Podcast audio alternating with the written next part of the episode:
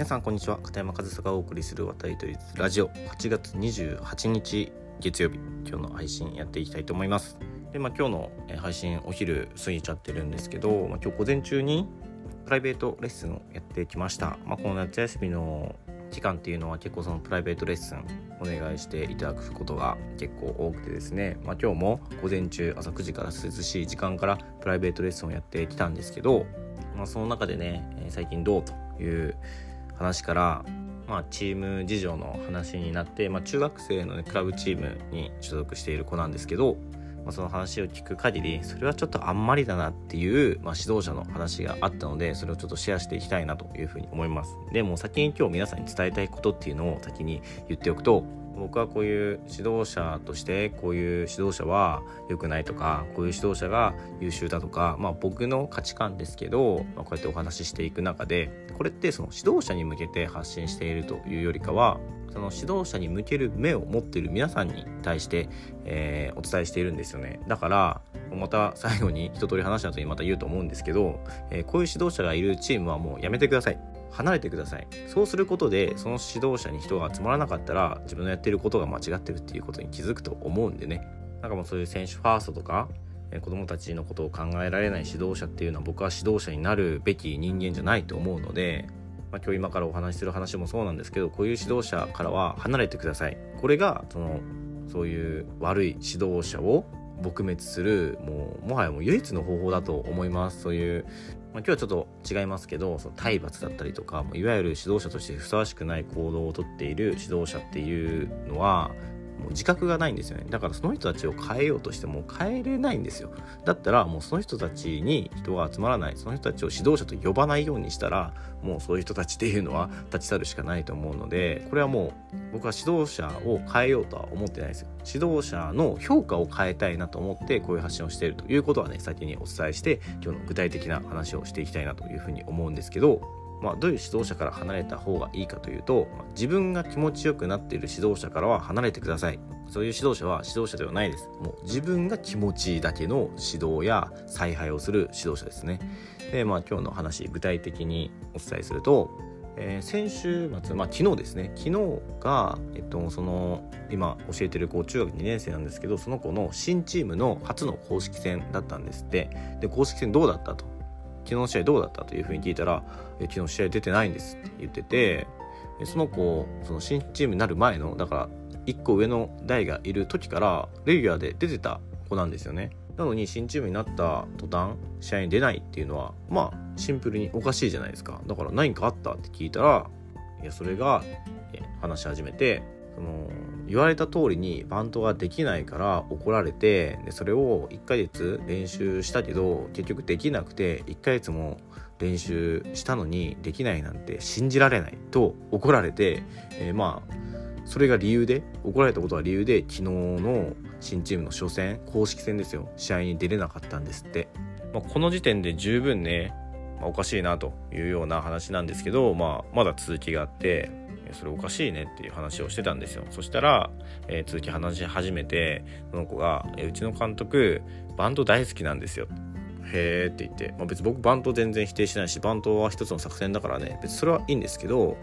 まあ、さらに話を聞くと、えー、バント大好きでもう常にバントバントバント。でその監督の理想とする戦い方が先頭打者が出て盗塁を決めて送りバントで3塁まで行ってスクイズをして1イニングで1点取って中学生7回前なんで7対0で勝つのが理想だっていうふうに言ってると常日頃から。もうそれを聞いた瞬間に僕はもうダメだと思いましたこの指導者は。なぜならこの作戦って自分が気持ちよくなるだけの作戦なんですよね。選手たちのこととかは全く考えてなくて監督としての自分だけが気持ちよくなる采配なんですよこれ。どういうことか分かりますか皆さん。えっとまあ先頭打者が出る出ないは、まあ、その選手の能力に左右される部分はありますけど、まあ、ランナーが出たらまず盗塁というサインを出します。でそれが決まったら監督のサインが決まったということですよね。でその後にバントというサインを出します。そのバントのサインが決まったら監督の出したサインが機能したということですよね。で、ランナー三塁ワンアウト、スクイズのサインを監督は出します。で、そのスクイズのサインが決まったら1点が入ります。監督が出したサインで1点が取れました。これは全て監督のサインによるプレーであって別にそれ自体を否定するわけじゃないんですけどそれをすることが理想でそれを7回毎イニング繰り返すことが理想だと言ってるのは選手たちのしたいプレーだったり感情だったりそういったもの全く無視。自分が出したサインで勝つことが理想だと言ってるんですよ。もうこれはもう自分が気持ちよくなるために選手たちを利用してるチーム全体を利用してるだけの指導者というか僕はこういうの指導者と呼べないと思うんですけど本当に自分が気持ちよくなるためだけの采配を采配しかできない指導者っていうのは、まあ、指導者とは呼べないですね。もうそんなんだったらあの野球のテレビゲームしてたらいいんですよ。自分のね全部好きなように動かして、えー、それで勝てばいいんですよ。でもそれを中学生というね、えー、多感な時期の子たちに対して自分の言うことを聞いてそれが理想の勝ち方だという教え方をしてえその通りにできないなら試合に出さないなんて、まあ、正直ありえないですね。だからもう僕もその子に言いました。その監督とかコーチとか大人だから偉いとかすごいとか尊敬しないといけないとかそういうことはないよと。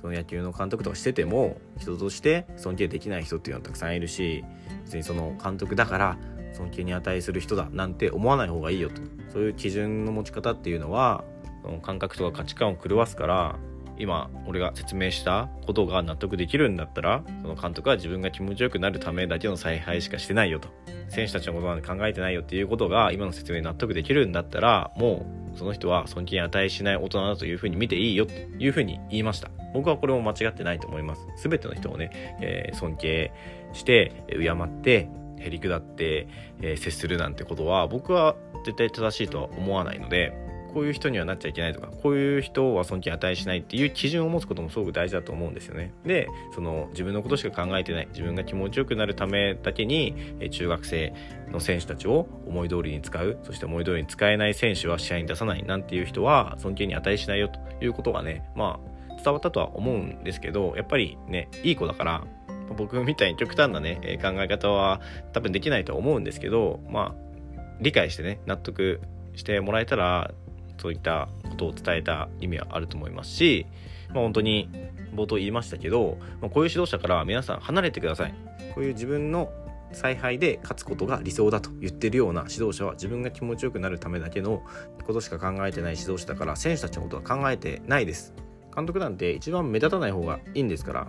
プレーする、ね、選手たちが主役で監督が目立たなくても、えー、勝つことができるようなチームの方が理想なはずなのに自分の采配で勝つことが理想だと言ってるような監督はもうそんなとこで野球しない方がいいですよ。でまあ、あと補足はしておくと僕バントはすごくいい作戦だと思うんですよ決してそれを否定しないんですけどこういった使い方をする人がいるから、えー、バントを禁止にしないといけない大会とかが出てきてでもそれはすごく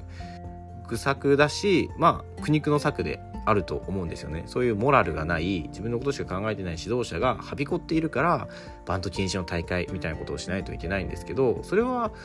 もう本当に末期というかやるべき取るべき選択肢じゃないと思うんですよね本来。でも仕方なくそれを取らなければいけないという状況がまあ、実際に僕が教えてるこのチームがそうっていうのがね、まあ、本当に身近に感じますし、まあ、そういう指導者っていうのはまだまだたくさんいるんだろうなというふうに感じるんですよね。だからそういった指導者からは離れていってもっと選手のことを考えた選手ファースト子供たちのことを考えた子供ファーストな指導者に人が集まればもうそういう自分のことしか考えてない指導者大人っていうのは淘汰されていくと思うのでそれはもうその人たちは変えることはできないと思って自分たちが変わらないと自分たちの目の向き方を変えないといけない、まあ、そういうふうなことが今これを聞いてくださってる皆さんにちょっとお願いしたいことというかご協力していただきたいことで僕一人がねこうやって発信し続けても僕一人じゃ何も変わらないですよ。これを聞いて皆さんがどう行動するかっていうところが、えー、何かを変えるか変えないかというところには関わってくるのでね、まあ、僕はもうきっかけを作ることしかできないのでこの話を聞いてそれをきっかけにして皆さんのその指導者に対する目の向け方なんかを変えてもらえたら、えー、いいんじゃないかなと僕のこの配信にも価値が生まれるんじゃないかなというふうに思っております。まあ本当にね、あのー、すごく上手な子なんですよ。だから本当に正当な評価を受けてほしいし試合にも出てほしいし野球を楽しんでほしいんですよね。まあ今野球を楽しめてない部分の方が大きいかなっていうふうに思うので、まあ、少し残念な気持ちもありつつけど僕のレッスンはね本当やりたいと言ってえー、受けてくれてるというふうに、あの親御さんからも聞いてるのでそれはすごく嬉しいなというふうに思いますが、えー、こうやって頑張ってる子がね、え楽しく野球をして正当な評価を受けてやっていくことができる環境をね、まあ、僕たち大人は整えていかないといけないなということを改めて感じたという話でした。まあね、こういう僕が実体験した話もね、えー皆さんのお役に立てばというふうに思いますので、え今後ともおたりドイツラジオお聴きいただけたらいいなというふうに思います。はい、今日も最後までお聴きいただきありがとうございました。片山和沙でした。